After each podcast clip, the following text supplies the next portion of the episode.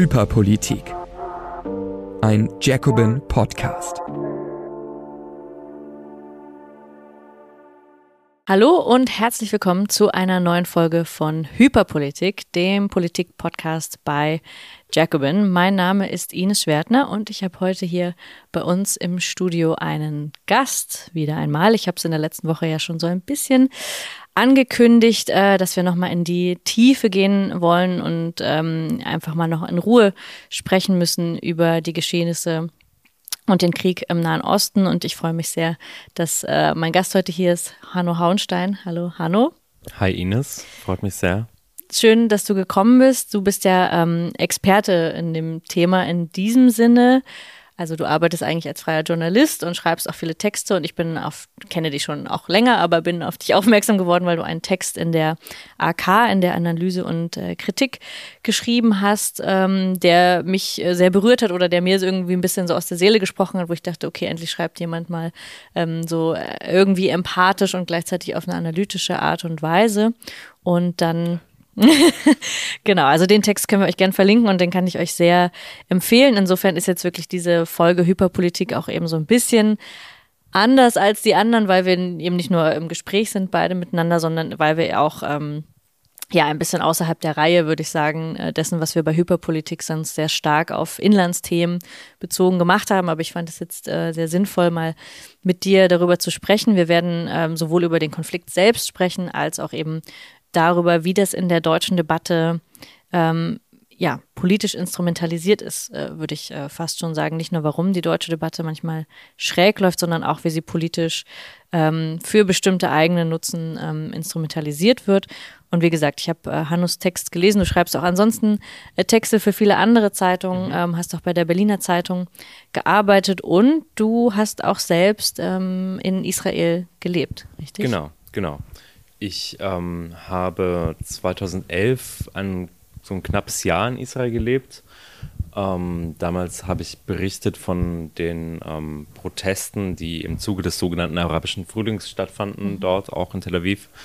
Und ähm, in den Folgejahren, also zwischen 2011 und 2016, war ich sehr oft vor Ort, teilweise auch in einer israelischen Redaktion und habe dann quasi entweder für Medien vor Ort berichtet oder für deutsche Medien von vor Ort berichtet. Also deswegen mhm. habe ich einen gewissen Einblick ähm, als äh, Deutscher, der sich da quasi ähm, immersiv so eingelassen hat. Also ich habe viele Bekannte und Freunde da, viele Kolleginnen und Kollegen und ähm, äh, habe die Sprache gelernt, als ich dort gelebt habe. Insofern habe ich äh, versuche ich in meiner Arbeit auch manchmal, obwohl mein Schwerpunkt eigentlich Kultur ist äh, mhm. und Kunst, kommt dieses Thema doch immer wieder auf, weil es natürlich brennt. Und ähm, wenn es aufkommt, versuche ich sozusagen die Erfahrungen, die ich meine zu haben, von vor Ort irgendwie zu übersetzen in den deutschen Kontext, weil ich das Gefühl habe, es gibt da irgendwie eine Schwierigkeit in der Übersetzung und viel geht verloren. Und die deutsche Debatte ist oft sehr irgendwie auf eine Art selbstgerecht und ähm, ein Stück weit auch blind gegenüber den Stimmen der Menschen, die vor Ort leben, die, von denen viele ja auch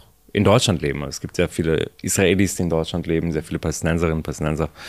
Ähm, genau, und das ist, das ist ein bisschen der Versuch, den ich mache, in, wenn, wenn ich über dieses Thema schreibe. Mhm. Ja, ich glaube, das hat man dem Text auch, oder ich habe dem, das dem Text auf jeden Fall sehr angemerkt. Wie würdest du denn, ähm, wie hast du das denn jetzt, also erstmal, wie hast du selber erlebt, äh, die Anschläge und gleichzeitig, wie würdest du ähm, das auch einordnen von den Stimmen von vor Ort, wie du ja selber sagst, wie hast du mit, mit vielleicht Freundinnen oder Genossen, äh, Kollegen da gesprochen? Wie war so die, deine Wahrnehmung? Ja, das ist, äh, das ist die, das ist eine große Frage. Mhm. Ähm, Sorry, ja.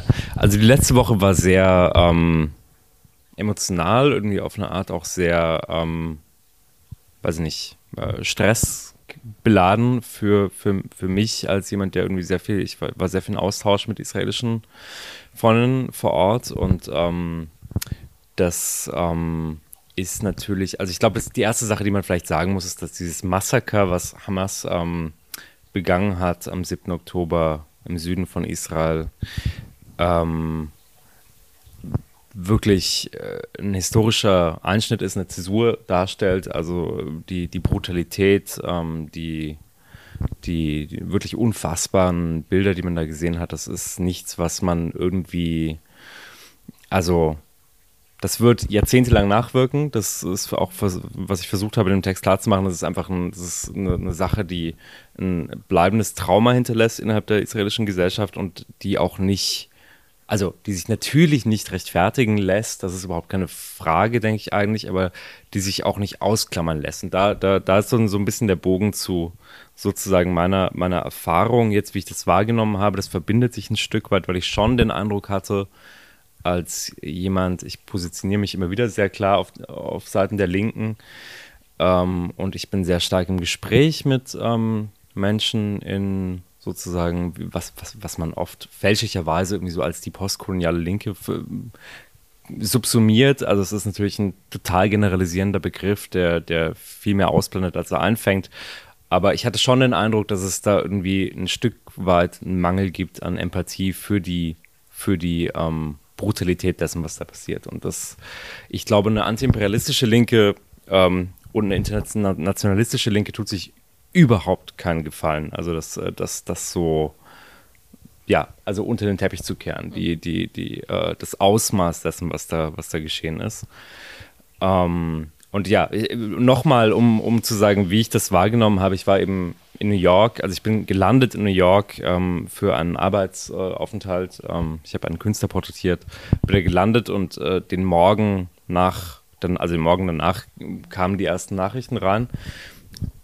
Insofern ist meine Wahrnehmung ein Stück weit der, dieses, dieser ganzen Geschichte, also des, sowohl des Massakers als auch den, den, den Gegenanschlägen Israels auf, auf, auf Gaza, ähm, ist ein bisschen geprägt von der US-amerikanischen Debatte gewesen letzte Woche. Und insofern hatte ich so ein bisschen, ich hatte eine doppelte Wahrnehmungsverschiebung, als ich dann zurückkam nach Deutschland. Also in den USA war, war die Debatte eben stark auch zentriert um diese Frage so, schafft es die Linke denn gar nicht, ähm, aus diesem Muster rauszukommen? Also die, äh, also schafft, schafft es die Linke nicht, auch israelischen Opfern zu gedenken, zu sagen, hey, Moment, was da passiert ist, ist wirklich kein antikolonialer Befreiungsschlag, sondern es ist wirklich einfach fucked up. Mhm. Also es gab, es gab dieses eine, es gab die DSA, die Democratic Socialists of America, hatten, hatten eine Veranstaltung unterstützt, die das quasi ähm, so darstellte, als sei das irgendwie jetzt der, der, große, der große Schlag gegen das Kolonialregime Israel.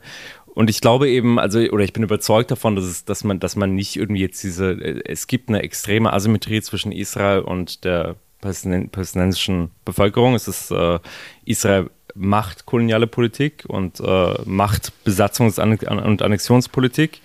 Und äh, Palästina ist, ist, hat, hat keine eigenständige Regierung. Also Gaza ist von Theokraten ähm, regiert. Äh, die PLO ist korrupt. Äh, diese Gesellschaft hat keinen Flughafen. Es ist, äh, es ist ähm, überhaupt keine Frage, dass da eine radikale Asymmetrie drin ist, die sich auch nicht einfach ausblenden lässt. Aber ich glaube, man, man muss sie auch nicht ausblenden, um zu sagen, nevertheless ähm, gibt es hier ein tiefgreifendes moralisches Problem, das man irgendwie adressieren muss. Mhm. Mein Eindruck war auch so ein bisschen, also so auch äh, aus der Überforderung herausgesprochen, die wahrscheinlich dann auch viele geteilt haben, dass ich auch dachte, jetzt mal ähm, alles äh, analytische und auch natürlich historisches Bewusstsein, das wir, glaube ich, als Marxistinnen und Marxisten irgendwie immer haben sollten oder wo ich auch mal sagen würde, es ist, findet natürlich nichts ohne eine Geschichte statt, aber man kann in dem Moment auch rein einfach als menschliche Reaktion einfach mal ein, zwei Tage äh, trauern und den Angehörigen, äh, also erstmal die, die Toten betrauern und erstmal auch das, finde ich, sozusagen für sich stehen lassen und sozusagen ähm, das auch erstmal so äh, wahrnehmen, ohne vielleicht direkt gleich ähm, eben in diesen politischen Kontext reinzugehen. Der, den kann man, wie gesagt, nicht länger dann ausblenden. Das finde ich auch. Also das ist ja dann das, was, was danach kommt und was man ja auch dann schon fürchten musste, finde ich, in den ersten äh, Tagen, dass man wusste, das wird jetzt eine entsetzliche Spirale lostreten und eigentlich der Horror ähm, wird jetzt sozusagen nur noch größer. Und das war natürlich schon klar, aber nichtsdestotrotz ähm, konnte man ja für sich genommen erstmal sagen, gerade aus der Distanz heraus kann man auch ähm, erstmal diejenigen zum Beispiel anrufen, das habe ich auch gemacht, diejenigen anrufen, die ich kenne, die, von denen ich weiß, sie leben ähm, in Israel und fragen, ob es ihnen, ob es ihnen gut geht. Das finde ich erstmal ähm, die erste menschliche Reaktion, ohne ähm, da jetzt, dass jeder jede einzelne Person für sich das politisch kommentieren zu müssen, einordnen zu müssen, weil das ja zum Teil in meiner Wahrnehmung auch dafür, dazu geführt hat, dass es eben sofort politisch überfrachtet wurde, bevor man überhaupt erstmal ganz für sich auch verstehen konnte, was das jetzt für eine Zäsur bedeutet.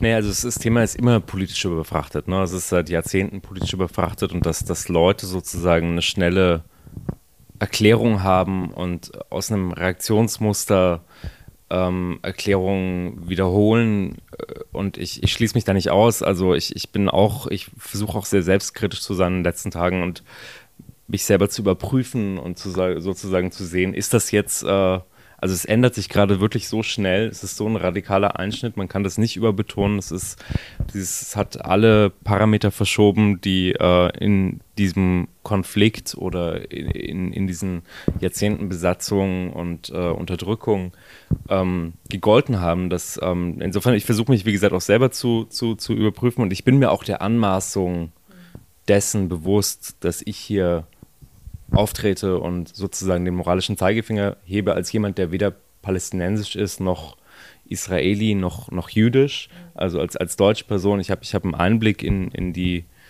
ähm, in diese Situation und ich meine, ich kann auch journalistisch gut dazu beitragen, sozusagen ähm, meinen Senf abzugeben, aber äh, also ich bin mir bewusst dessen, dass es da irgendwie Leute gibt, die, also und ich würde jemand, der oder die irgendwie jetzt äh, Familie in Gaza hat, ähm, oder jemand, der die irgendwie Familie in, in Israel hat, der, deren Reaktion würde ich, würde ich äh, weitaus anders bewerten und äh, vielmehr sozusagen mit einer gewissen Sanftmut darauf blicken, wie, wie, wie vielleicht exaltiert oder über, überbetont Leute reagieren und, und vielleicht Sachen auch mal falsch oder vielleicht auch mal so was über den, über den Bogen schlagen. Mhm. Also darum geht es jetzt nicht zu sagen, hey, ihr Palästinenser habt jetzt aber wieder die, genau das falsche Wort benutzt oder ihr, weiß ich nicht. Also, mhm. aber ähm, nichtsdestotrotz, glaube ich, ist es wichtig, als Linke, ja, als irgendwie, als Linke sich dem bewusst zu werden, in welchen Momenten mal auch mal auf den Pauseknopf drücken kann und vielleicht auch einfach mal sagen kann, dass es scheiße und das auch anerkennen kann, dass so ein Massaker wie das in, äh, im Süden Israels ist ein Kriegsverbrechen. Es wird, wie gesagt, es ist, das Argument, das ich versuche zu machen im Text, ist ja auch, dass es irgendwie eine Art von quasi Handreichung ist. Also, dass es jetzt die, die, die, eine militante Organisation, die auch Terror als Mittel für sich benutzt, wie wir jetzt sehen, ähm, und auch in der Vergangenheit gesehen haben, ähm, liefert der, de, den Ethnonationalisten in, in, in Netanyahus Kabinett den perfekten Vorwand, genau das, was, was seit jetzt irgendwie einem Jahr als Tendenz sichtbar ist, also äh, Annexion auf, auf, auf Amphetamin, ähm, so, so eine Art von, oder also so eine Art von extremer Beschleunigung der negativen Tendenzen, die, die schon sichtbar waren in Israel in den letzten 10, 20 Jahren und länger mhm. ähm, und in Palästina. Ähm, also die liefert ihnen die, das perfekte, die perfekte Vorlage sozusagen, da jetzt noch, noch stärker vorzugehen. Und gleichzeitig äh, lässt sich das Vorgehen Israels auch nicht nur sozusagen in den, innerhalb der Parameter bewerten, die man über das letzte Jahr sozusagen gesehen hat, weil es natürlich jetzt auch äh, tendiert, ein regionaler und internationaler Konflikt und Kriegs äh, Kontext zu werden. Insofern es ist also, wie gesagt, alles verschiebt sich. Mhm. Und äh, genau, also wie schätzt du das jetzt auch ähm, ein? Also wie, ja, wie, wie soll man das sagen, wie sich das äh, weiter verschieben wird oder man kann jetzt ja ganz schwer Aussagen dazu machen, also vielleicht auch nochmal so als, äh, als, als Journalist tatsächlich gesprochen. Jetzt gab es gerade die ähm, Angriffe auf das Krankenhaus und man kann gar nicht sagen, wie viele Opfer sind es wirklich, sind es 500, sind es 1000, woher kam die Rakete, also zu sagen, das ist ja alles, das, die Gräueltaten passieren weiter und wir, wir werden es wahrscheinlich in den nächsten Tagen, es, könnte eine Bodenoffensive geben, aber wir wissen es nicht ganz genau. Und es ist auch ganz schwer, das habe ich ja letzte Woche eben auch schon gesagt, weshalb wir jetzt in dem Podcast das gar nicht so mit diesem Team, was wir hier haben, wir haben kein Team von äh, Rechercheteam, Journalisten. Ich kann jetzt nicht diese ähm, Bilder sehen und ähm, im Ansatz auch nur erkennen, woher diese Rakete jetzt kam zum Beispiel und das ja auch dann selbst dem BBC da Fehler unterlaufen oder man später das nachkorrigieren muss. Es ist ja, zeugt ja nochmal davon, wie schwierig das ist, die Lage jetzt einzuschätzen. Also das, was man auch schon in der, äh, in der Ukraine gesehen hat, dass man eigentlich ganz viele dieser Kriegsberichterstattung schon allein journalistisch, also weil du das ja eben auch von, weil du auch vom Fach bist, so allein das finde ich ganz, ganz schwer, selbst als äh, jemand, die das vielleicht können müsste, ganz, ganz schwer jetzt überhaupt dazu ähm, so valide Aussagen zu machen und es eben im Internet nochmal so super stark durch Fake News oder auch eben alte Videos oder schnelle Überreaktionen. Also es ist ja auch einfach enorm viel, was man zu verarbeiten hat, wo ich auch gar nicht sicher bin oder wo ich, wo ich mir auch schwer tun würde, zu sagen, was sind jetzt wirklich die validen hm. Informationen da drin yeah. oder wie nimmst du das wahr? Das ist extrem schwer, ja. Also ich, ähm, einerseits hast du Twitter, was jetzt äh, in, X, was inzwischen quasi ähm, Fake News extra validiert. Also du kriegst, äh, du, du, kannst es als, als Verwertungsmodell benutzen und äh, wenn du dann Videospiel, Video äh, postest, krieg, kriegst du viele Likes. Also das ist, äh, sich da irgendwie nicht verleiten zu lassen und zu versuchen, ähm, auf äh, sichere Quellen zu setzen, ist, ähm, ist ähm, sehr schwierig. Und ich, also ich versuche auch da einfach jetzt so gut wie es geht auf die Quellen, die ich habe. Das ist im Großteil sind das israelische Journalistinnen Journalisten vor Ort. Ähm, die Informationen aus Gaza, die man hat, ähm, sind teilweise schwer einzuschätzen. Aber ähm, es gibt Leute, denen ich folge online, die, die meiner Meinung nach äh, ähm, gute Quellen sind und dann ist es tatsächlich jetzt gerade der große Moment für sozusagen die, die Legacy Media irgendwie, denen man vertrauen kann, da wirklich immer wieder zu checken, okay, wo, wo, äh, wo gibt es gesicherte, überprüfte, validierte Informationen? Das ist, das ist sehr wichtig, ja. Und gleichzeitig glaube ich, also jetzt, äh, was, was Gaza betrifft, man muss sich natürlich irgendwie den Kontext in Erinnerung rufen, ist mir, ich glaube, vielleicht habe ich das am Anfang nicht klar genug gesagt. Das ist ähm, auch ein Punkt, den ich versuche zu machen, dass irgendwie Kontext ist keine Rechtfertigung, aber ähm, ja, die Menschen, die in Gaza leben, leben seit 16 Jahren ähm, unter israelischer Blockade. Die wird von den Vereinten Nationen als äh, illegal angesehen, auch von der UNRWA, von, also von der UN, von Menschenrechtsexpertinnen, von, von Leuten wie Michael Sfar, ein sehr wichtiger israelischer Menschenrechtsexperte, oder Nora Erakat, das ist äh, eine Juristin, die sehr wichtige Stimme in der Diskussion. Ähm, und das, diese Blockade bedeutet, dass äh, kaum Güter nach Israel eingeführt werden können dass äh, die medizinische Versorgung knapp ist seit äh, Jahrzehnten, dass, äh, dass es kaum Strom oder Elektrizität gibt, dass, dass, äh, dass der immer wieder ausfällt. Jetzt im Moment gibt es gar keinen Strom oder Elektrizität oder Wasserversorgung. Das ist jetzt schon eine humanitäre Katastrophe in Gaza. Nichts davon ist gerechtfertigt durch das Massaker. Also genauso wie man dieses Massaker nicht rechtfertigen kann durch irgendwie 16 Jahre Blockade, kann man auch nicht die, die, die, diese Reaktion Israels ähm, äh, auf die Bevölkerung in, in, in, in Gaza, wo man jetzt schon, also ich habe gestern gelesen, ich meine, die Zahlen ändern sich minütlich, mhm. aber gestern hieß es vor dem Anschlag auf das Krankenhaus, wo nicht klar ist ähm, oder wo vermutet wird, dass es kein israelischer Anschlag war, ähm, sind 2800 Zivilistinnen in Gaza mhm gestorben. Also es ist unfassbar, irgendwie diese Zahlen. 65 Prozent der Leute da sind, sind Kinder und Jugendliche, die haben nie gewählt, wer sie repräsentiert. Also die Hamas ist keine Repräsentation der palästinensischen Menschen in Gaza, 2,2 Millionen Menschen, die irgendwie auch nicht raus können. Das ist die andere Sache. Es wird ja oft irgendwie als, als, als irgendwie größtes Freiluftgefängnis der Welt beschrieben. Das ist vielleicht es ist kein Gefängnis, aber es, es hat, ähm, man kann nicht ausreisen. Also all diese, all diese Faktoren tragen natürlich nicht zur Deeskalation bei, im Gegenteil, also es ist ähm, äh, wirklich äh, schlimm. Mhm. Und es gab ja auch, also das ist, kommt ja noch eben zu dieser sowieso schon komplexen Situation hinzu, dass es ja auch eigentlich vorher Proteste gab in Israel gegen Netanyahus Regierung. Mhm ähm, die ja nicht jetzt nicht nur von, von Linken getragen waren, sondern ja bis ins linksliberale Spektrum eigentlich viele, die sich einfach ähm, ja, für die Demokratie demonstriert haben. Das ist jetzt natürlich auch äh, mit einem Schlag abgebrochen.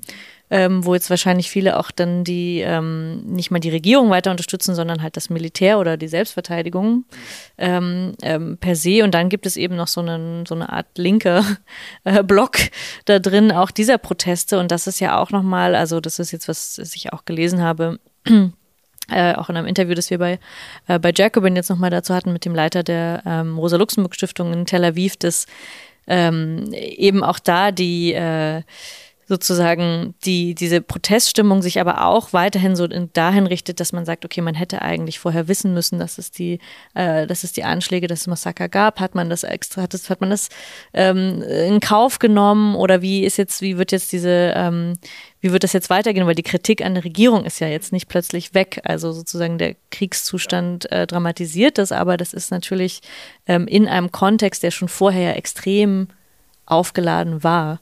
Ja, ja, ja, das ist ein super wichtiger Punkt. Also der Protest gegen den Justizumbau, der oft irgendwie euphemistisch als Reform beschrieben wird, ähm, also diese ganzen Sachen, Ilatas Firot, äh, die sogenannte ähm, ähm, Reasonability Clause, die abgeschafft werden sollte, dass das ähm, ist, dass das oberste Gericht in Israel entscheiden kann, ähm, ob Gesetze quasi einem, einem äh, Reasonability Standard gemäß entsprechen. Das ist äh, eine extrem wichtige, ähm, wichtige Entscheidungsmacht des, des Gerichts, der Legislative in Israel, um, um quasi Verfassungs... Es gibt ja keine Verfassung in Israel, es gibt nur verfassungsähnliche Paragraphen, aber es ist ein, extrem wichtige, ist ein wichtiges Machtinstrument, um, um dem entgegenzuwirken, dass da ähm, Gesetze erlassen werden, die ähm, die gewissen menschenrechtlichen Standards nicht entsprechen. Und das sollte, also diese Reasonability Clause sollte eben vom Tisch gebracht werden.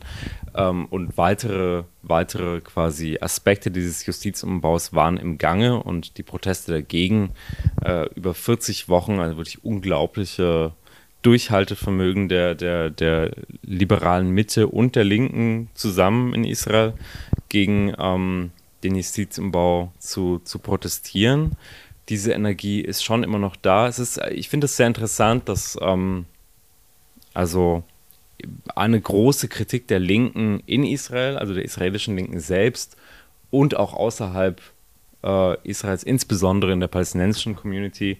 Also die palästinensische Community hat das weitestgehend auch gar nicht interessiert, was da, was da passiert, weil die halt wussten, der Palästinien-Issue ist nicht ist nicht, nicht, der, nicht der, der Kern dieses Protests. Es ist im Grunde genommen ein Protest. Teilweise hatte man ja auch diese Brothers in Arms Bewegung, also Leute, die auf die Straße gegangen sind, weil sie wussten, wenn sie sozusagen die, die Legitimität des obersten Gerichts verlieren im Augen, in, in den Augen der internationalen Community, wenn Netanyahu das so durchzieht, dann, dann, dann sind sie womöglich selber irgendwie auf eine Art exponierter gegenüber, weiß ich nicht, dem obersten Gerichtshof oder dem internationalen Strafgerichtshof. Also es ist ein komplexes Thema, aber das palästinensische Thema war sicherlich nicht der Kern der Proteste. Die Linke, der Antibesatzungsblock, hat von Anfang an gesagt, man kann nicht gegen die, den Justizumbau protestieren, ohne auch gegen die Besatzung und die Annexion, ähm, die seit Jahren eine Art de facto Annexion ist und inzwischen eine Art de jure Annexion. Also man kann das nicht trennen. So, das war das Kernargument der Linken in Israel und ich hatte vor ein paar Wochen, also bevor jetzt diese ganze, diese ganze Katastrophe sich ähm, ähm, entwickelt hat, hatte ich ein Interview mit Yael Berda, das ist eine Soziologin und Juristin in, in Israel und das, ich macht das ja manchmal, macht mir Interviews und ist so, ja, ja, schön, war, war ein nettes Interview. Aber das war wirklich ein Interview, bei dem ich den Eindruck hatte, ich, ich lerne total viel. Also die hat wirklich Einblick, kann ich auch sehr empfehlen, das Interview zu lesen, ist bei der Taz erschienen, aber auch generell die Arbeit von Yael Berda sich, sich anzugucken. Das ist eine sehr intelligente Person. Und die hat mir erzählt, dass so das, was sie so Dreifaltigkeit nennt, also diese, diese Verbindung zwischen Justiz, Putsch, ähm, Besatzung, Annexion und dem Siedlungsprojekt, das radikale Siedlungsprojekt, der, der mit Itamar Ben-Gvir und, und Bezalel Smotrich ähm, zentrale Vertreter hat in der Regierung, dass diese Dreifaltigkeit langsam aber sicher ankommt, bei, auch bei der Mitte der Gesellschaft, dass es wirklich eine Verschiebung gibt in Israel zu sagen, okay, fuck, hier verschiebt sich was, die, diese, diese verrückten religiösen Siedler über, übernehmen die, die Macht und es gibt, wird also das, genau das, was die Linke lang versucht hat, diesen, diese Verbindung sozusagen klar zu machen zwischen Besatzung, Annexion und ähm, Justizumbau, dass das langsam so triple-down-mäßig mhm. quasi in der Gesellschaft ankam. Das ist jetzt vorbei.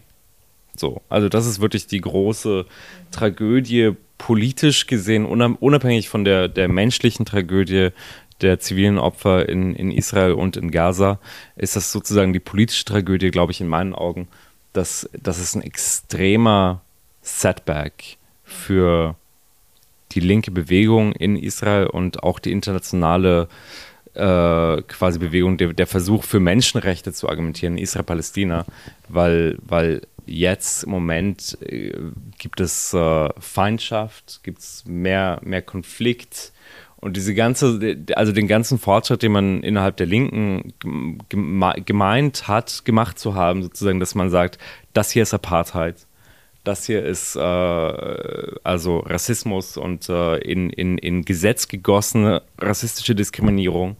Also ich stimme damit überein. Ich glaube, in der Westbank gibt es Apartheid. Ich glaube nicht, dass es die in Israel gibt, aber äh, das, das, ist eine längere Diskussion, über die man sprechen kann. Mhm. Aber all diese sozusagen Fortschritte, die man gemacht hat, dass man darauf hinweist und sagt, ähm, das muss sich ändern, dass äh, Menschenrechtsorganisationen von ähm, B'Tselem über Amnesty International hier stehen, diese ganzen wichtigen israelischen und internationalen Menschenrechtsorganisationen sagen, da, da, da gibt es ein fundamentales Problem, das sich ändern muss.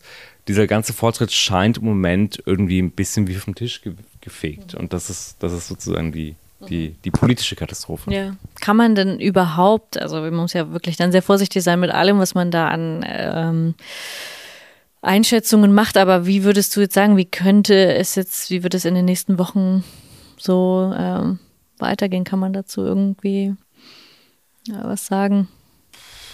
Also ich tue mich sehr schwer damit, ähm, einfach weil ich, äh, wie ich das gesagt habe, schon, also mich selbst überprüfe, einfach weil ich schon merke, so meine eigenen, meine eigenen ähm, Vorhersagen, die ich gar nicht öffentlich sage, die ich nur mir selber sage, die stimmen schon drei, fünf Stunden später nicht mehr.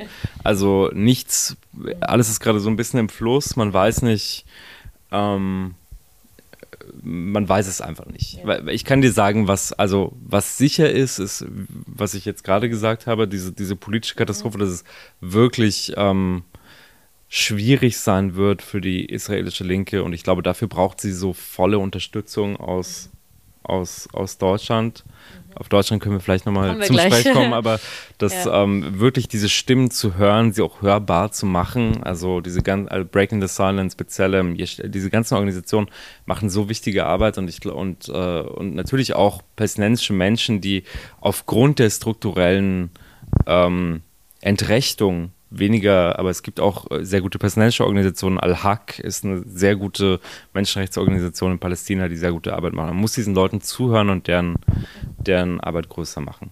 Die einzige, also was, was, ich, was jetzt natürlich, was man sagen kann, ist, dass die Bodenoffensive wird wahrscheinlich stattfinden. Wenn sie stattfindet, ähm, wird es noch mehr zivile Opfer geben. Und ähm, die Vermutung, die im Raum steht, ist, dass Hezbollah sich noch stärker einschalten könnte. Ähm, Hezbollah ist bekanntlich vom Iran unterstützt. Äh, dass Iran auch einsteigt in diesen Konflikt, ist eine große, ist eine große Angst, die viele Leute haben auch Linke. Also es ist kein, macht kein es auch nicht einfacher. Macht es nicht einfacher ja. und das ist natürlich auch der Grund, warum so viel, also von Netanyahu über, über uh, Sarkozy und Scholz und, und jetzt hier Rishi Sunak alle nach Israel reisen, ist nicht nur, weil sie Netanyahu nicht vertrauen, mhm. sondern auch, weil sie Angst haben, dass das in der Art und Weise eskaliert. Weil so hochgerüstet und technologisch fortschrittlich wie Israels Armee ist, mhm. so sehr sind sie doch weiß ich nicht. Also, das ist jetzt wirklich Spekulation, aber ich glaube nicht, dass das ein Zwei-Fronten-Krieg was ist, was einfach mal so schnell ja. von der Hand geht, auch für Israel nicht. Ja, wo ja die Notenbankchefin, äh, die amerikanische Notenbankchefin Yellen schon gesagt hat, ja, natürlich können wir uns auch zwei Kriege leisten, wenn wir das wollen. Also das war schon so eine kleine Ansage in die Richtung. Natürlich ist da auch wieder die Frage, wenn es zum internationalen Konflikt wird, ist natürlich dann auch wie im Ukraine-Konflikt die Frage, wer unterstützt, neben der Unterstützung, die es sowieso schon gibt, aber natürlich die USA. Und da kommen dann wahrscheinlich genau diese Fragen wieder auf, die das zu einem großen ähm, geopolitischen Konflikt mal allein. Deshalb ist es auch ein Grund, warum man sich nicht nicht dazu positionieren kann. Also das eine ist, ob man sowieso ähm, zu Menschenrechten steht oder Völkerrechtsverletzungen auch äh, auch äh, ja, in, in beiden Hinsichten in jedem Fall äh, benennt und das andere ist aber auch, man kann sich da nicht draus ziehen, weil es einfach ein Konflikt ist, der sowieso dann äh, alle betrifft. Aber genau, wir kommen jetzt von dem eigentlichen Ort äh, des äh, Geschehens so ein bisschen auf die auch internationale Perspektive, weil wir ja auch als ähm, Ableger einer amerikanischen Zeitschrift, aber dann doch als deutsche Zeitschrift immer mal wieder, gerade auch immer, wenn es zu Angriffen kam, auch in der Vergangenheit, die Schwierigkeit hatten natürlich zu sagen, okay, es gibt eine, eine ähm, anglophone Debatte, die nochmal stark abweicht von dem, wie wir in der deutschen Linken dazu äh, diskutieren. Und vielleicht kannst du auch gerade, der jetzt aus New York hergereist ist, du hast es ja am Anfang schon gesagt, ähm, so, wenn man es überhaupt irgendwie, wenn du es jemandem erklären müsstest, der jetzt gar nicht in dieser Debatte drin ist, was ist der fundamentale Unterschied ähm, in der Art und Weise, wie darüber gesprochen wird? Ähm, ja, also das ist auch ein, das ist eine lange Diskussion und äh, schwer in einem Satz zusammenzufassen, aber ich, ich glaube, die, die US-Linke ist prinzipiell sehr, sehr viel kritischer gegenüber Israels Politik, gegenüber der Besatzungspolitik. Äh, es ist, äh, sehr viele Leute sind antizionistisch eingestellt ähm, und es gibt auch weniger sozusagen Berührungsängste, offen über das Thema zu sprechen. Ähm, in Deutschland ist das anders. Also, und ich würde sagen, aus guten Gründen anders. Also, ich bin jetzt gar nicht so, dass ich sagen würde, ähm, alle Leute müssen sich äußern. Das, ähm, ich glaube, es ist, ist, ist gut, dass es, äh, ich meine, Deutschland hat die mörderischste Geschichte von Antisemitismus in seiner Geschichte eingeschrieben. Wir haben das, wir haben das äh, eingeschrieben und ich glaube, es ist wichtig, dass es eine Reserv es ist gut, dass es eine Reserviertheit gibt ähm, bei dem Thema. Gleichzeitig ähm, hat man das Gefühl, dass diese Reserviertheit in Deutschland oft umschlägt in ein ähm, xenophobes, rassistisches ähm, Ausschließen von Stimmen. Ähm, also die, die lustigste, äh, ich meine, lustig, irgendwie ist nichts lustig in den Tagen so, ne? aber die, die, die irgendwie schon irgendwie witzige Anekdote war, dass Saskia Essen von der SPD irgendwie das Treffen mit Bernie abgesagt hat. Ich war so, also ich habe geschrien in der, in der, irgendwo in New York, in Brooklyn, und ich so, oh mein Gott. Wir ich. Ja, habe es jemandem erzählt, der, bei dem ich wohnte und äh, ich konnte es echt nicht glauben. Also Bernie Sanders, Sohn von mhm. Holocaust-Überlebenden, der äh, sagt, man, man muss äh, das Massaker auf Israel verurteilen, aber auch die, die Bombenangriffe auf äh, Zivilistinnen. Mhm. Nochmal, es gibt keine, es, man kann Gaza nicht bombardieren, ohne Zivilistinnen zu töten. Es sind 2,2 Millionen Menschen auf, auf kleinstem Umfeld. Es ist unmöglich, dort ähm, gezielt äh, Ziele abzuschießen. Und wenn Israel sagt, äh, Hamas benutzt Zivilistinnen als, als, ähm, als menschliches Schutzschild, dann ist das eine Externalisierung von Verantwortung, die bizarr ist. Also das ist, ein, das ist ein, einfach ein falsches Argument. Und weiß ich nicht, das, äh, das, das muss man, glaube ich, sehen. Aber nochmal, um, um deine Frage war nach der deutschen Linken. Äh, ja, also in Deutschland ist es natürlich anders und das, Leute sind sehr viel, ähm, prinzipiell sehr viel Israel solidarischer, was aber oft nicht damit einhergeht, irgendwie israelische Stimmen oder palästinensische Stimmen, die ja zu Israel auch dazugehören, ernst zu nehmen und irgendwie hörbar zu machen. Und das mhm. ist, glaube ich, ein großes Problem. Also was man jetzt gesehen hat in Deutschland in den letzten Tagen, ist, ist wirklich ähm, nochmal eine andere Ebene von grotesk, dass äh, nahezu jede Art von Protest verboten wird. Ja. Ähm, man weiß, Demonstration ist auch, hat psychologisch auch den sozusagen Effekt, ähm, Stress abzubauen. Leute in, also Berlin hat die größte palästinensische Community in Europa, soweit ich weiß. Das ist, ähm, don't quote me, aber mhm. ähm, es hat eine sehr, also ich wohne in Neukölln, in Neukölln, ich wohne nahe der Sonderlee, es gibt eine sehr große palästinensische Community. Mhm. Natürlich sind diese Leute irgendwie aufgerieben bis zum geht nicht mehr und jetzt zu sagen, ihr dürft nicht demonstrieren mit diesem hochgradig pauschalisierenden Argument, teilweise auch xenophoben, rassistischen Argument, irgendwie, ihr seid alles Hamas-Anhänger. Ja, es gab in Neukölln Proteste, die dieses Massaker gefeiert haben. Ja, das ist also das ist äh, in meinen Augen äh, wirklich schwer mit anzusehen und, und menschenverachtend und das, das ist, sowas machen Nazis. Also das sind keine, das sind keine Allies von, von, von Menschen, die sich irgendwie, die versuchen da ähm, den, den Konflikt zu lösen, aber gleichzeitig zu sagen, jetzt man, man darf gar nicht demonstrieren für, für Palästina, mhm. ist, ist so pauschalisierend und ich glaube, es ist auch verantwortungslos. Also ähm, Interessanterweise wird das ja, also die Versammlungsfreiheit, die sonst von so vielen, auch unsere rechtslibertären Freunde, die ja sonst äh, äh, wirklich die freiheitlichen Rechte zu Recht, aber ähm, immer wieder hochhalten, sagen dann an dem Teil, okay, das sind einfach alles Terroristen, die müsste man sofort ausweisen. Also ich bin auch ähm, überrascht, wie schnell die äh, diese die, diese Demonstration und die Debatte um Versammlungsfreiheit sowieso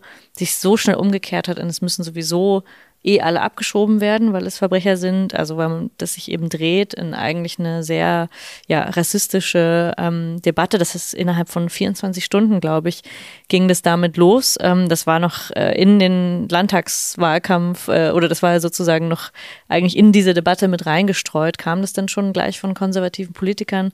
Ähm, und gleichzeitig eben auch dieses äh, Israel schützen ist unsere Staatsräson. Man darf eigentlich überhaupt erst einwandern, wenn man sich zum Staate Israel bekennt. Also all diese Dinge, die sozusagen sehr, sehr schnell das Thema verschoben haben an, genau, es gibt, es kann natürlich einfach Demonstrationen geben man, und dann muss man sich darüber bewusst sein und klar machen, ab welchen Punkten wird eingeschritten oder auch nicht.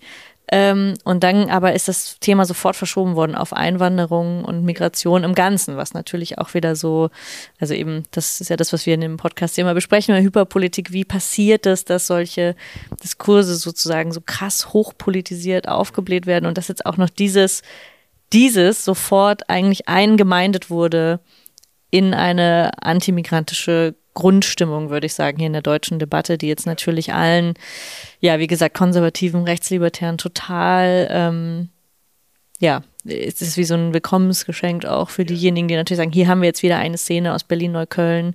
Julian Reichelt kann dazu wahrscheinlich wieder 10.000 Videos machen, wie das Abendland untergeht, mhm. weil ähm, im Namen der, der, der Staatsräson, das ist schon auch ja, klar. Schräg. Und das ist natürlich, ähm, ich meine, du sagst jetzt, es hat keine 24 Stunden gedauert. Das stimmt natürlich. Also diese quasi Botox, ähm, hyperpolitische äh, Vereinnahmung, Instrumentalisierung des Konflikts und äh, der Reaktion auf den Konflikt auf Asyl- und Migrationspolitik ist jetzt extrem sichtbar.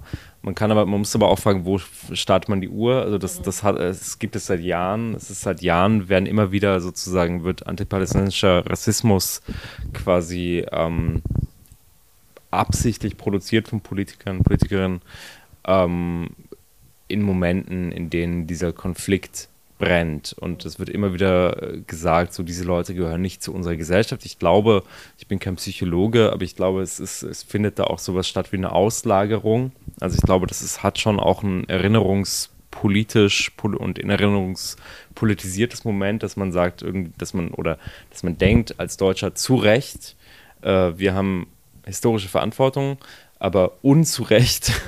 ähm, deswegen äh, schieben wir das jetzt alles auf euch. Also ich meine, man, man sieht, man kann das ja irgendwie in der, in der quasi grotesken Art und Weise, wie das, äh, wie das abgelaufen ist, gar nicht, gar nicht überbetonen, wie jetzt Aiwanger war vor, weiß ich nicht, zwei Monaten. Also, und da hat man sich irgendwie als Mehrheitsgesellschaft darauf geeinigt, dass es ja schon irgendwie okay ist, dass da jemand einfach, der, der seit Jahren rassistische Politik macht, ähm, den Holocaust verharmlost hat. Das, ähm, das, äh, also da, darauf kann man sich irgendwie auf eine Art einigen, aber wenn, wenn, also, weiß ich nicht, bei, wenn, wenn Palästinenserinnen auf der Straße demonstrieren, sind alle Hamas-Terroristen und dann gehören alle ausgewiesen. Es gibt jetzt schon, also ich höre immer wieder von Leuten, die ähm, äh, in, in dem Einbürgerungsprozess nach Deutschland befragt werden zu ihren Einstellungen zu Israel und zu Palästina. Also es ist sozusagen in Deutschland ein Lackmustest für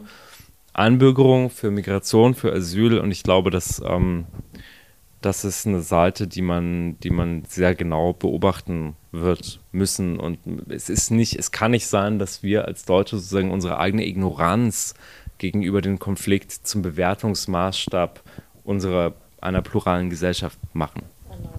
und zugleich, und das muss man eben auch sagen, also das auch jetzt äh, ähm, was auch äh, Freunde von mir berichten, die auch selbst äh, Angst haben, auf der Straße Hebräisch zu sprechen ja. oder natürlich auch Angst haben um jüdisches Leben in Deutschland. Also es gab jetzt einen versuchten äh, Anschlag auf eine Synagoge in Berlin Mitte. Also dass diese Dinge finden eben parallel statt. Also sie finden real statt und das ist natürlich, diese Angst ist nicht weniger äh, ja, real oder ist nicht weniger absolut, ernst zu nehmen. Ja, also es, ähm, es, gibt Antisemitismus und äh, ich will nicht sagen, dass es, äh, A, will ich natürlich nicht sagen, dass es keinen Antisemitismus unter Palästinensern gibt. Und äh, es gibt israelbezogenen Antisemitismus. All diese Sachen gibt es und die muss man ganz klar benennen und verurteilen und versuchen dagegen anzuwirken. Und gleichzeitig glaube ich nicht, dass es dabei hilft, jetzt äh, Molotow-Cocktails auf Synagogen zu, zu verhindern, wenn man pauschal alle Demonstrationen verbietet. Ich sage nicht, dass A, das, also dass B das Ergebnis von A ist. Ich, äh, ich will das nicht rationalisieren. Das ist Antisemitismus und das ist gerade in Deutschland eine Sache, die, ähm, das muss man so klar in aller Klarheit sagen, die, die, die, die wir verurteilen und verhindern müssen. Ähm, aber wir haben uns irgendwie auch mal irgendwann darauf geeinigt, dass, ähm, dass wir eine Anwanderungsgesellschaft sind. Und ich glaube, dass ähm, diese zwei Sachen äh, sind, sind offenbar sehr schwer zu vermitteln. Aber ähm, man muss da klar differenzieren und man, man darf den Leuten, die hier leben, nicht die Stimme rauben und äh, so tun, als wäre das irgendwie okay. Mhm. Ja, also es ist wirklich, ich hab, hatte das Gefühl, eben diese tausenden Umdrehungen, die es jetzt so allein auch in den letzten Tagen wieder gemacht hat und da, also was heißt richtig, es gibt ja da vielleicht auch kein, kein richtig, aber du hast es ja irgendwie schon gesagt, ähm, was auch so eine was die Aufgabe da auch erstens einer, finde ich, kritischen und linken Medienöffentlichkeit wäre, ist das eine, ähm, okay, die, die Quellen zu prüfen, ganz basal oder eben vielleicht mit vorschnellen ähm, Rückschlüssen zu warten und trotzdem auch den historischen oder auch den kulturellen Kontext jetzt nicht auszublenden. Das wäre, glaube ich, auch etwas, was wir ähm, nicht tun sollten, aber auf der, auf der politischen Ebene, finde ich, hast du es auch sehr gut gesagt, nicht nur denjenigen äh, Stimmen äh, oder denjenigen Personen auch diese, diese Stimme zu geben und ihnen äh, zuzuhören, ist vielleicht auch, also es wäre jetzt auch immer so mein Impuls äh, zu sagen, bevor ich selber mit einer Vorstellung, also wen interessiert dann auch irgendwie die Meinung von Linke XY oder so, wir haben ja alle irgendeine Meinung, irgendeinen Standpunkt, alles gut, aber was ist jetzt die, die, die Aufgabe, die, die zu tun wäre, also sowohl politisch als auch so in der Medienöffentlichkeit, gerade wenn es so hyperpolitisiert läuft. Und ich habe da wirklich den Eindruck, die Linke hat da wenig ähm, wenig zu gewinnen, außer trotzdem noch zu sagen, okay, das mit Hubert Aiwanger ist eben gerade vor acht Wochen passiert und es ist ein absoluter doppelter Standard, der hier angelegt wird.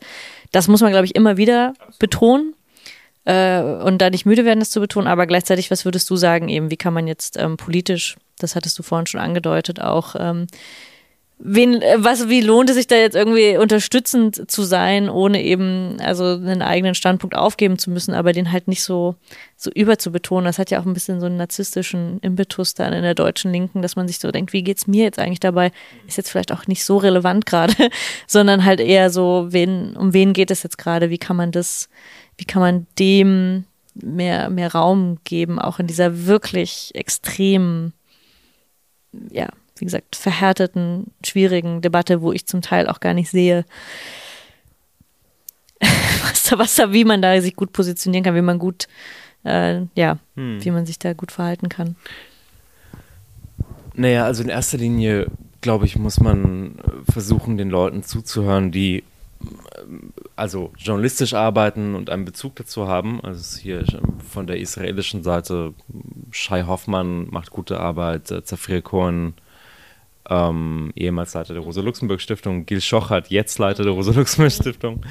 Ähm, das Interview verlinken wir auf jeden Fall auch ja, nochmal. Ja. Also, äh, genau. äh, Michal Antonovic, eine gute Freundin von mir, die äh, ist jüdische Deutsche, hat kürzlich ein tolles Interview gegeben.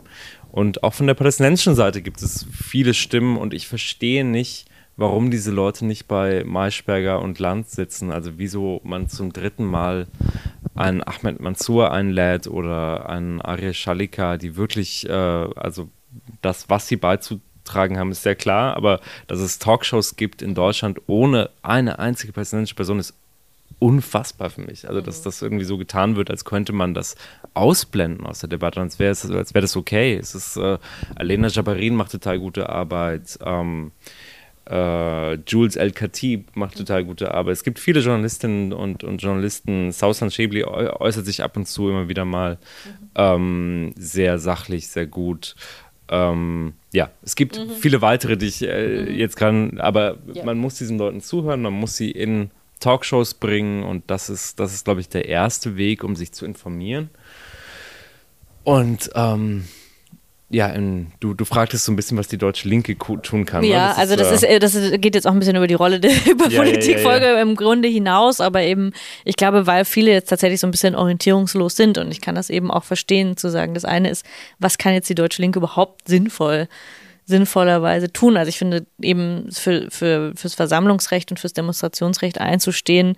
Also das, was man kann eben versuchen, man kann den Konflikt nicht international lösen. Das ist ja manchmal so ein bisschen das, was man so projiziert auch. Ähm, das liegt ja außerhalb unserer Hand und es ist eigentlich vollkommen egal, was die deutsche Linke dazu sagt. Vom Prinzip aber man kann natürlich durchaus ähm, Druck auf das ausüben, was ja eben auch hierzulande passiert und eben welche, was sich, was da für Stimmungen kippen, finde ich, da haben wir, tragen wir auf jeden Fall eine große Verantwortung ähm, äh, da drin. Dann ist es eben nicht egal, was eine deutsche Linke tut. Ähm, zum Beispiel jetzt bei dem Thema Versammlungsrecht. Ja, aber, klar, ähm, natürlich. So. Also diese, diese, was, was jetzt passiert, die Einschränkung für das Versammlungsrecht von ähm, palästinensischen Menschen, die, die quasi das äh, all, all diese, diese Tendenzen sind, sind, betreffen alle. Die betreffen nicht nur Palästinenserinnen, die betreffen alle Leute, die sich mit anderen internationalen Kämpfen solidarisch zeigen. Es wurde jetzt gestern in Neukölln eine Veranstaltung verboten, die lautete, ich habe den genauen Titel gerade nicht im Kopf, aber es ging um Rassismus an den Schulen. Mhm weil ja jetzt an den Schulen ganz viel die Diskussion ist, so darf man Kaffee tragen. Mhm. Und ähm, ich meine, dass wenn man jetzt aus Deutschland raustreten würde und da ein bisschen Distanz kriegen würde zu dieser Art Diskussion, glaube ich, würde man sofort sehen, dass das ein rassistischer Topos ist, da jetzt in den Leuten zu verbieten, irgendwie kulturell eingeprägte Kleidungsstücke nicht mehr tragen zu dürfen.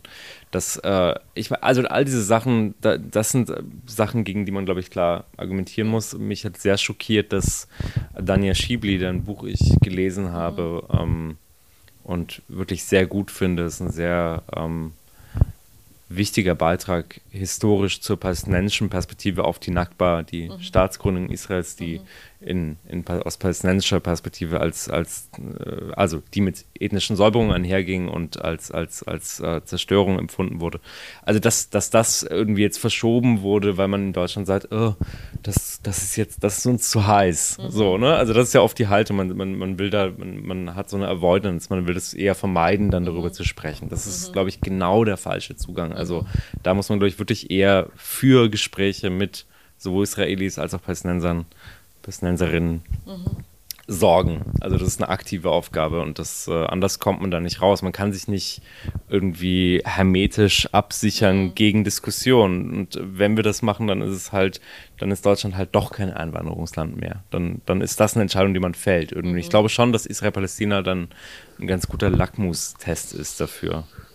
Ja, es ist jetzt, äh, kommt jetzt einiges äh, zusammen, aber eben man hat sich jetzt nicht ausgesucht. Das würde ich auch sagen, äh, ist jetzt eine schwierige Probe äh, für die Linke, um die es sowieso gerade nicht absolut gut äh, bestellt ist. Insofern müssen wir jetzt aber auch diese, äh, ja, dadurch. Ich bedanke mich sehr herzlich bei dir, Hanno, dass du hier warst, auch wenn wir jetzt beileibe nicht alles besprechen konnten, was dazu, was dazu ja. zu sagen wäre. Aber eben, ich glaube, dann müsste man nochmal den Gesamtkonflikt, äh, die gesamte Historie, das kann man, dafür ist dieses äh, Format tatsächlich äh, nicht geeignet, aber ich hoffe, dass wir es trotzdem geschafft haben, so ein bisschen, so ein bisschen Klarheit zu sagen, so ein paar Dinge zu sortieren, eben weil, wenn man das Ganze nur auf äh, Twitter verfolgt und bitte tut es nicht, ähm, macht es auch gerne mal ja. einfach ein paar Stunden aus. Ähm, das muss ich mir auch selber immer wieder mal sagen. Ja, genau, aber ähm, gut, man braucht un ungefähr, man braucht ja irgendwoher seine äh, Quellen und Informationen und insofern finde ich es dann immer noch besser, ähm, dass einmal das gesprochene Wort und der, ja, die Diskussion dazu, also mir hat das sehr viel gebracht. Äh, ja, danke vielen für die Dank. Einladung dir, äh, Hanno, genau. Wie gesagt, äh, viele Fragen bleiben bestimmt noch offen, aber wie wir es eben auch gerade besprochen haben, das ist äh, vermutlich etwas, was uns jetzt auch noch mehrere Wochen Monate ähm, beschäftigen wird. Insofern ist das jetzt auch nicht, ähm, ja, wird das nicht das letzte Gespräch oder Interview dazu gewesen sein, was wir dazu veröffentlichen. Wir werden, wie gesagt, auch nochmal das Interview mit Gil äh, auch dazu verlinken. Und wie gesagt, es kommt da sicherlich noch einiges ähm, dazu. Wenn euch diese Folge gefallen hat oder wenn ihr auch das Gefühl hattet, okay, da ähm, habe ich jetzt ein bisschen mehr Einblick gewonnen, dann freuen wir uns natürlich darüber, wenn ihr die Folge teilt und äh, liked, weil das hilft uns als unabhängigem äh, Medium tatsächlich sehr in einer Welt von ähm, ja, sehr vielen großen Medienkonglomeraten, die ähm, sehr viel äh, Macht darin haben, was berichtet wird, freuen wir uns, wenn es auch so ein paar linke Stimmen gibt. Es gibt viele linke Medien, gerade in der Krise, äh, wie ihr mitbekommen habt. Also es äh, macht es nicht einfacher. Insofern freuen wir uns, äh, wenn ihr uns unterstützt. Und ich werde dann in der nächsten Woche wahrscheinlich äh, komme ich nicht darum herum, eine, über eine neue Parteigründung zu sprechen. Sarah Wagenknecht hat jetzt angekündigt, wohl am kommenden Montag über ihre neue Partei eine Pressekonferenz zu geben. Ich befürchte, das wird also ein Thema in der nächsten Woche sein, aber wir werden es sehen. Und ähm, auch da würde ich sagen, müssen wir da als Deutsche Linke einfach mal rein und über die Dinge sprechen, sich hermetisch abzuriegeln, so wie Hanno sagt, scheint äh, kein Weg zu sein. Dabei soll es um Hyperpolitik auch nicht gehen. Also ich freue mich, wenn wir uns nächste Woche dann äh, wiedersehen und würde sagen, bis bald. Tschüss, danke. Das war Hyperpolitik. Wenn du Ines unterstützen willst, abonniere das Magazin über den Link jacobin.de slash Hyperpolitik. Vielen Dank.